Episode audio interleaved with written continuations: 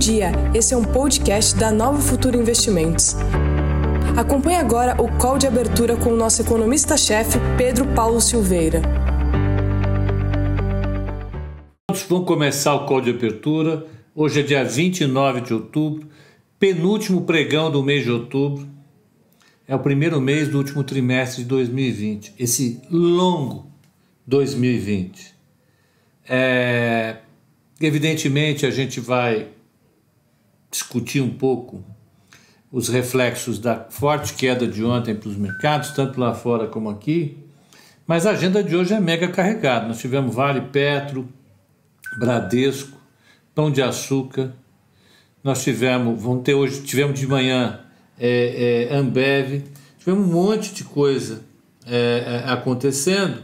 E isso, evidentemente, é, é, também influencia. Tem PIB dos Estados Unidos, tem resultado Facebook, Amazon, Apple, é, tem um comentário sobre o Copom, é, tem um comentário sobre o Banco Central Europeu que vai que decidiu taxa de juro e vai ter às 10 e meia da manhã a, a, a entrevista coletiva da Christine Lagarde, que normalmente funciona como um sinalizador uh, uh, para as intenções do Banco Central Europeu, e o fundamental é que tipo de resposta o Banco Central Europeu vai dar a esse crescimento uh, dos números da, da pandemia na Europa, que pode implicar, evidentemente vai implicar, num, em medidas restritivas para a circulação de pessoas.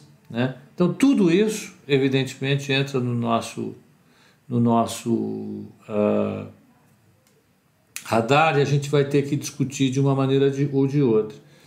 É, e nós vamos discutir, não tenha dúvida nenhuma. Vamos já começar então falando sobre a recuperação, a recuperação que os mercados estão ensaiando lá fora. Vamos pegar primeiro, passar pela Ásia. Vamos lembrar, primeiro, como fechar nos Estados Unidos ontem. O Dow fechou com uma queda de 3,43, Nasdaq com uma queda de 3,53, 3,73 e o S&P 500 3,43. Ah, na Ásia, o Nikkei caiu 0,37, Hong Kong caiu 0,49, Bombaim caiu 0,43, Singapura caiu 1,32 e, por fim, Xangai subiu 0,11, contrariando todo mundo. Né? É, Europa.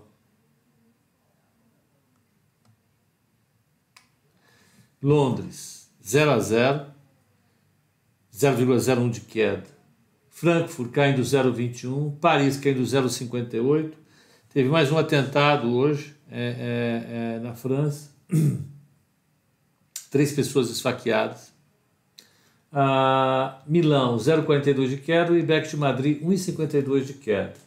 As taxas de câmbio, o mercado está lá 1,1706, o dólar se valorizou contra o euro, claro, expectativa agora de, de fechamento da, da, da, de vários países na Europa, taxa de crescimento cai, o dólar se fortalece contra o euro. É assim que funciona. O iene 104 e 19, o iene se fortaleceu contra o dólar. Nas taxas de câmbio, taxas de juro, 10 anos nos Estados Unidos caíram de novo 0,77. Na Alemanha, menos 0,63, caíram ainda mais. Evidentemente, tem uma perspectiva negativa para a taxa de crescimento, a taxa cai. Como ela está negativa, ela fica mais negativa. Uh, no Japão, 0,03, está ali, tabelado. Uh, a inclinação da curva de 3 meses com 10 anos dos Estados Unidos, 3 meses 0,8, 10 anos 0,77, 1 menos o 8, o outro dá 0,69, 69 basis points de a inclinação da curva de 3 meses com 10 anos. Ela está mais suavizada do que a média das últimas semanas, taxa de crescimento menor, mas nada muito significativo. E a taxa de longo prazo de 30 anos está 1,56. Aqui no Brasil o VIX está 40, aqui no Brasil. Lá nos Estados Unidos o VIX está 40 e 44, 40%. Continua forte, evidentemente isso reflete uma, uma uma situação é, é, de expectativa do mercado em relação ao comportamento prazo dos preços das ações. Então, o mercado ainda naquela dúvida enorme, apesar da recuperação.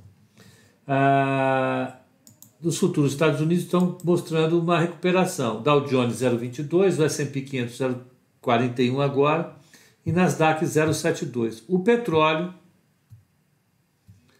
o petróleo 35 dólares e 91 centavos. Mais um dia de desespero para os novos investidores, Pepe. Bruno, primeira coisa, investidor novo não tem que ficar preocupado desse jeito, desesperado. Preocupado sim. Se você não estiver preocupado, significa que você não está utilizando corretamente o seu orçamento de risco. Você não está assumindo o risco do jeito que deveria. Está assumindo pouco risco, pouco demais, e isso não é bom. Também não é ótimo. O ótimo é você assumir o risco suficiente para você ficar preocupado, evidente, mas não, não ficar desesperado. Acho que essa é uma bela medida. É um ponteiro que funciona bem. Preocupação é bom, desespero é péssimo. Não, tem por que ficar desesperado mesmo com a queda forte de ontem. Né? Não, não acho necessário ficar desesperado, mas uh, hoje o mercado deve dar uma melhoradinha. Tá? Deve dar uma melhoradinha. Lá fora, pelo menos, está indicando isso. Mas tem uma agenda cheia. Vamos ver o que é que tem na agenda. Ó. Vou pegar news, calendário. Olha, não sei a taxa de, de, de, de, de desemprego na Alemanha é 6,2. Né? Não quer dizer nada, mas o Banco Central Europeu teve reunião hoje, manteve a taxa de juro ah, ah, em menos 0,5, ah, saiu o índice de confiança dos consumidores em menos 15,5, exatamente do jeito que era esperado. Os índices de sentimento de serviços caíram menos do que o esperado, estão melhorando um pouco. O índice de inflação no Brasil saiu em 3,23, acima do esperado, 3,23. Quem tem dívida em GPM está aí. A gente vai falar sobre inflação hoje à noite, né, no call especial sobre inflação. Daqui a pouco, aliás, a indústria também vem um pouco melhor na, na Europa, mas continua péssima, é uma draga. É, na, aqui é, nos Estados Unidos vão sair os dados do PIB do terceiro trimestre. A expectativa é, é de um crescimento fortíssimo, anualizado 31,8. Isso vai dar 3 e. Vai dar 7. Peraí. Tá aqui. 31,8. 31, desculpa. 31 dividido por 4, 7,75 de crescimento. Seria uma das maiores taxas de crescimento, se não me engano, a maior taxa de crescimento dos Estados Unidos. Né? Então, a, a expectativa. Até relaxando um pouco, vocês me desculpem, só que é, é, é, é um estado de tranquilidade um pouco maior do que eu estava ontem ao longo do dia. É, Hoje o PIB deve sair para os Estados Unidos e sinalizar, sinalizando uma recuperação fortíssima no trimestre encerrado em setembro. Mas é setembro e nós sabemos que os Estados Unidos estão precisando de, de, de, de, de, de estímulo. Vamos ver, a eleição termina semana que vem ah, e isso vai, evidentemente, produzir uma, um ambiente favorável para a discussão de um novo pacote. Vamos ver. Ah, então, é, sai o índice de, de, de, preços também, mas o mais importante é isso, é, é efetivamente a, a discussão da, da, da, dos estímulos. Tá? Mas isso aqui vai pesar. Sai dados de inflação na Europa, sai dados fiscais aqui no Brasil, importantíssimo. Né? É, e sai o, o CAGED, que é o número de vagas formais criadas no mês de setembro, expectativa de 212 mil vagas criadas. Vamos torcer para sair melhor. Tem que torcer. De, de resultados que saem hoje, vamos pegar aqui, ó. Saiu o Mastercard, a expectativa era 166, veio 1.6. Deixa eu ver se tem alguma grande aqui. A Dupont, expectativa era 0,75, veio 0,88. a ConocoPhillips, que é uma empresa de petróleo, negativo 0,31, veio 0,31.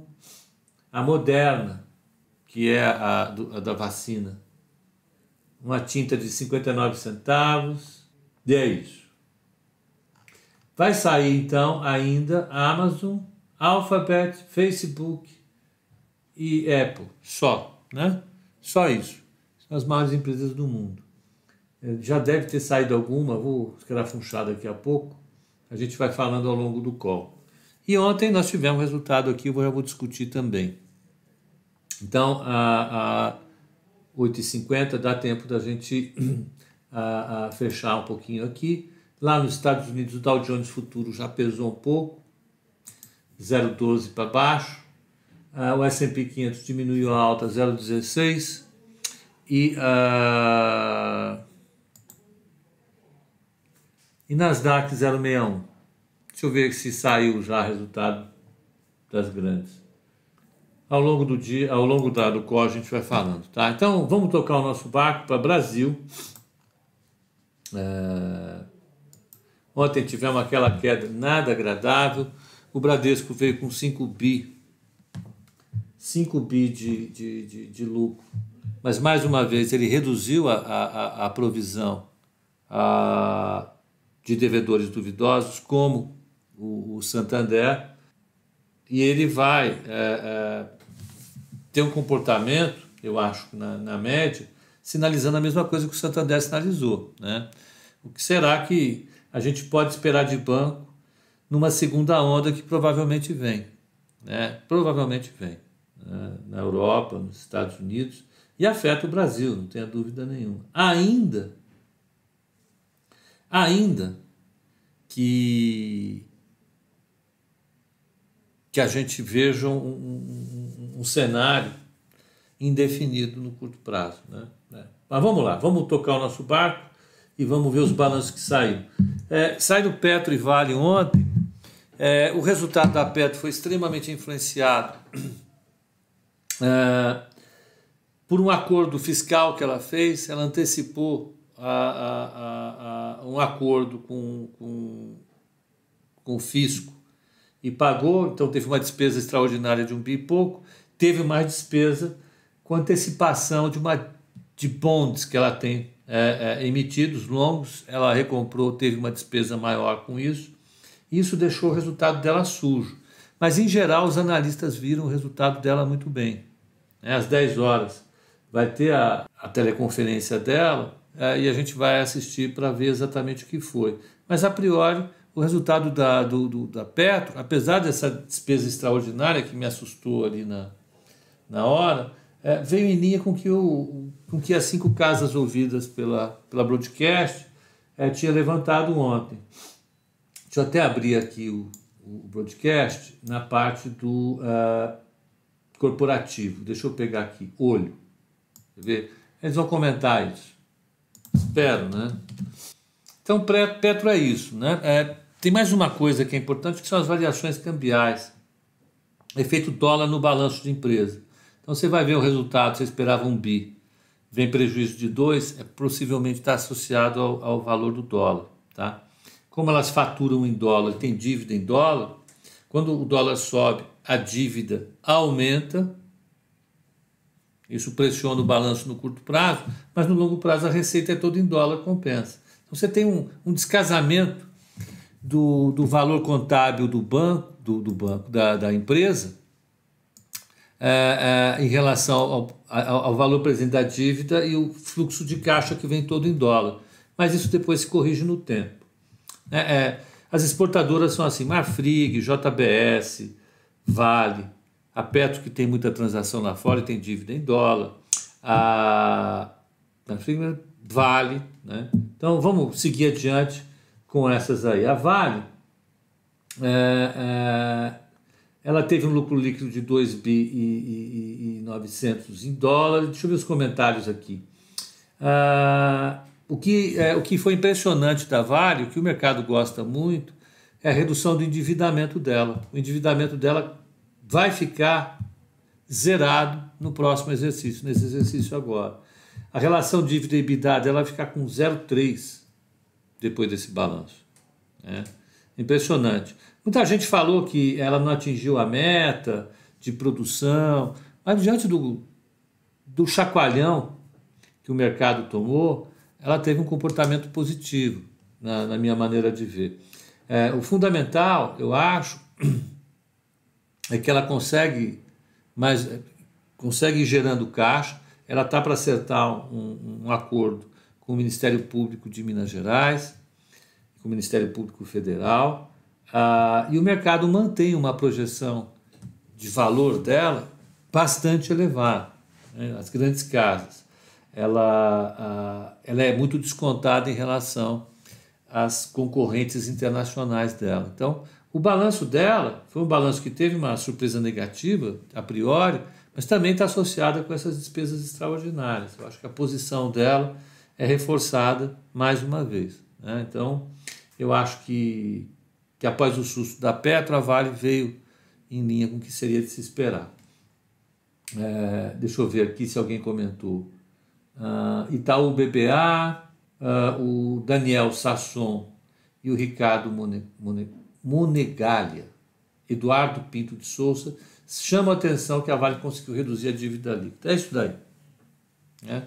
Bradesco uh, ele ficou 6% acima da, da, da, média coletada uh, pelo mercado. O JP fala que ele, ele entregou resultado com redução de custo, isso é importante para o Bradesco. O Bradesco é um gigante e o Bradesco já tem feito um processo de, de, de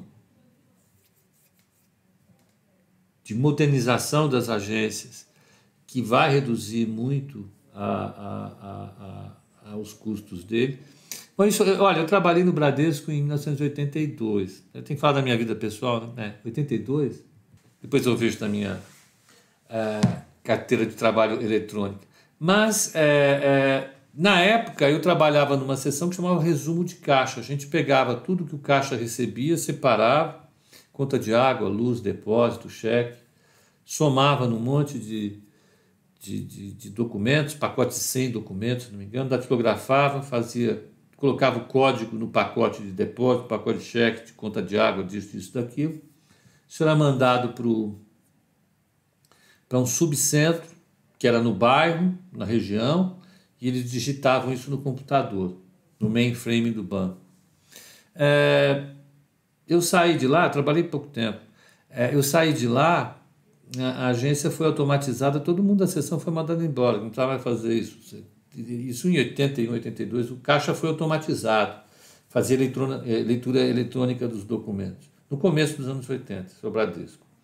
O Bradesco sempre foi muito obcecado pela, pela, pela redução de custos, né? apesar de ter uma escala gigantesca. Muita gente olha o Bradesco com reticência, ah, pô, é um banco muito atrasado, é um banco muito conservador.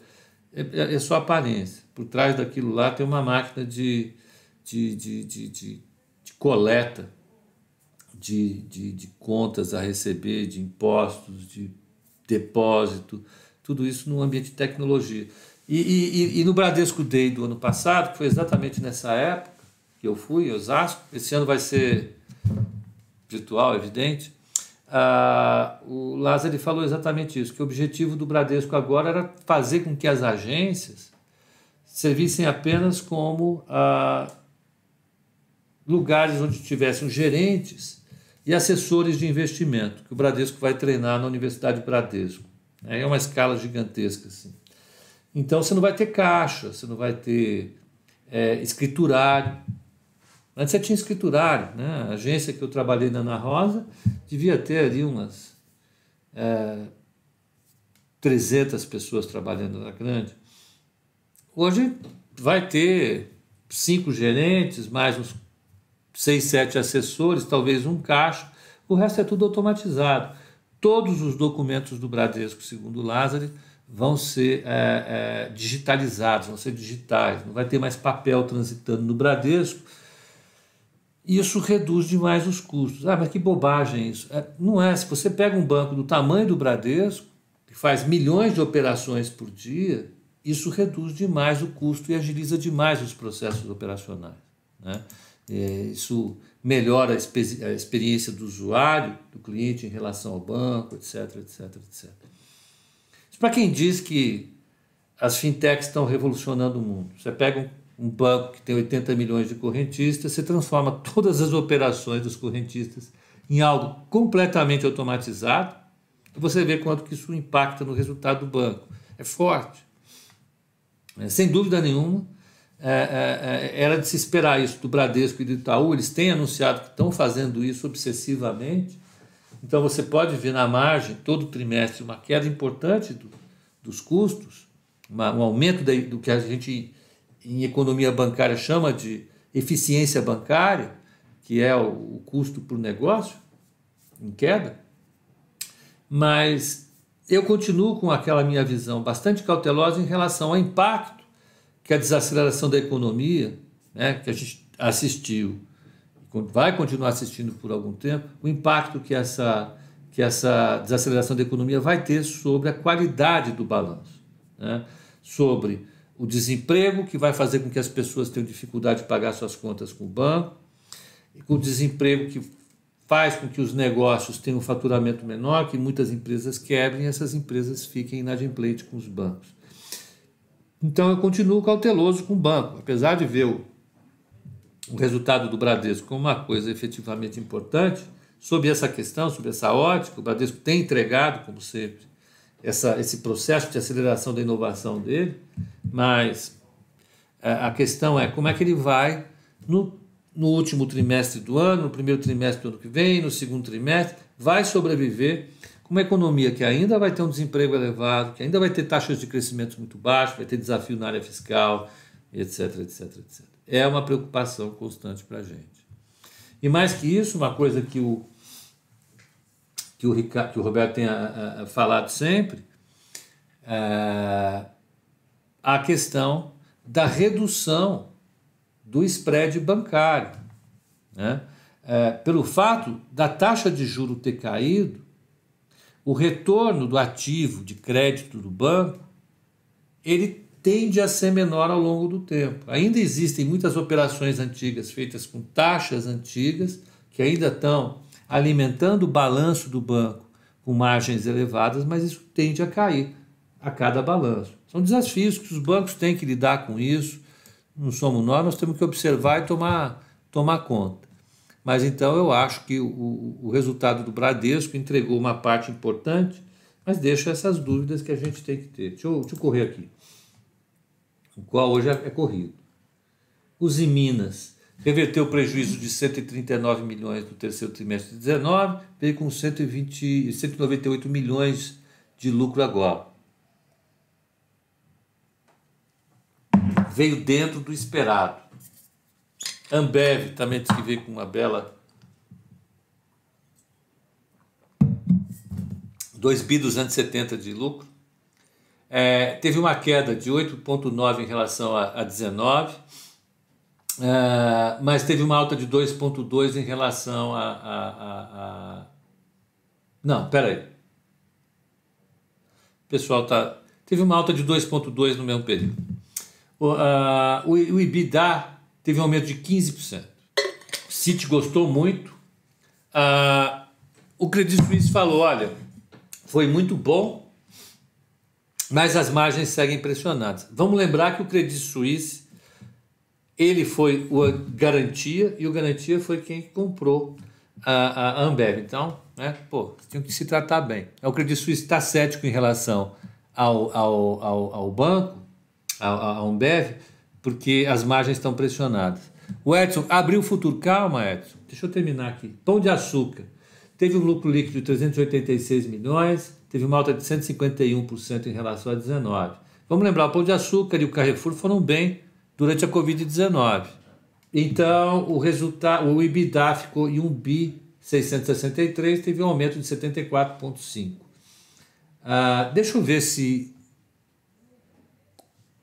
Bom, eu, eu, já pego isso. Multiplan, nós falamos ontem, teve um lucro importante na venda das torres do Morumbi. EDP, um lucro de 299, com uma queda de 15% em relação ao ano passado. CESP, 337 milhões. Não. ela teve um prejuízo de 58 milhões. Tá? Bom, Brasil Foods, uh, não, não, não, não, não, ok, tá bom. Então esses foram os resultados. Mais importante, Vale, Bradesco, Petro e Ambev, os balanços vieram bons, levando em conta o ano que nós estamos vivendo, né? É, as empresas estão sólidas, muito sólidas. Vamos pegar aqui o dólar subindo, ó, 5,78, 5,79, meio por cento de alta, mini dólar. A taxa de juro subiu 8 pontos para 2027. A... O fechamento ontem foi 7,42, está sendo a 7,50 que esperar da taxa de juros? Olha, é, o Copom ele foi ruim né, para o mercado. Né? Não é a minha visão, né? é visão de mercado. Se bem que a minha visão bate com a visão do mercado nesse caso. Ele manteve a perspectiva de fazer uma, uma redução se precisar, falou que o choque da inflação é transitório e falou que a percepção de risco para o país emergente está melhorando. Não é bem verdade, né? A gente sabe que a situação está muito complicada e o Banco Central devia ter sido um pouco mais conservador, na minha opinião. E já que não foi, ele acaba sinalizando é, é, uma postura acomodatícia em relação à inflação e o mercado faz com que a taxa de juros suba. Isso faz com que é, é as expectativas inflacionárias piorem e o prêmio exigido para o futuro suba. E para jogar um pouco mais de, de água, de lenha na fogueira, está esquentando essa água, hoje tem um leilão de, de pré. O Tesouro vai vender títulos pré-fixados. E isso deve jogar a taxa de juro para cima. Então, é o que está fazendo a taxa de juros subir aqui. A percepção de risco sobe. Né? Evidentemente, a percepção de risco sobe. O SAMU está dizendo em que país o cupom está. Eles estão no V do Guedes também. Eles estão querendo ficar no V do Guedes. Evidentemente que eles querem ficar no V do Guedes, mas também querem ficar no Nike, do Vladimir Teres. Né? Inflação baixa é com o Nike. O V do Guedes é inflação alta. Então eles não sabem onde estão. Se é V, se é dá. Eles estão meio que nem o, a gente falou lá no Nedcast. O, o, o Ale no, no, no. O Jovem Nerd falou. E comercial. Né? Aquelas, por, aquela zona. É por aí. Isso deixou o mercado um pouco ah, ah, ah, azedo. Mini índice 95,425, heroicamente dando uma recuperada agora. Tá? Ah, 95,415, 0,30 de alta. Vamos ver, saiu os balanços das empresas, vamos ver como é que o mercado se comporta com Petro, Vale, com Ambev, Pão de Açúcar, com essas que já saíram, deve trazer algum tipo de reação. Então falamos de balanço de empresa, falamos de PIB americano, falamos de Banco Central Europeu. Acho que nós já cobrimos tudo. O pessoal do Instagram é isso. O que esperar para o dia? Eu acho que vai ser um dia de novo daqueles que o mercado vai tentar se recuperar, mas vai depender do exterior, mais uma vez. Né? No exterior, a gente vai ter resultado de todas as techs importantes, elas que apresentem resultados bons, por favor, e a gente vai ficar à mercê dos dados de Covid-19 nos Estados Unidos também, porque lá tem saído, tem saído dados ruins é, é, em regiões que não tinham sido expostas tão intensamente ao vírus, isso pode pressionar o mercado lá. Né? Então vamos olhar com calma. É, é. Ô Samu, olha, hoje o problema é que eu acho que eu deixei meu celular no carro. Impressionante é, a bagunça. Deixa eu ver. Por que o celular? Porque eu tirei foto dos livros ao invés de anotar. E eu não quero esquecer, mas eu peguei uns 6, 7 títulos de livros que eu tenho em casa é, para a gente conversar e, e ter a indicação.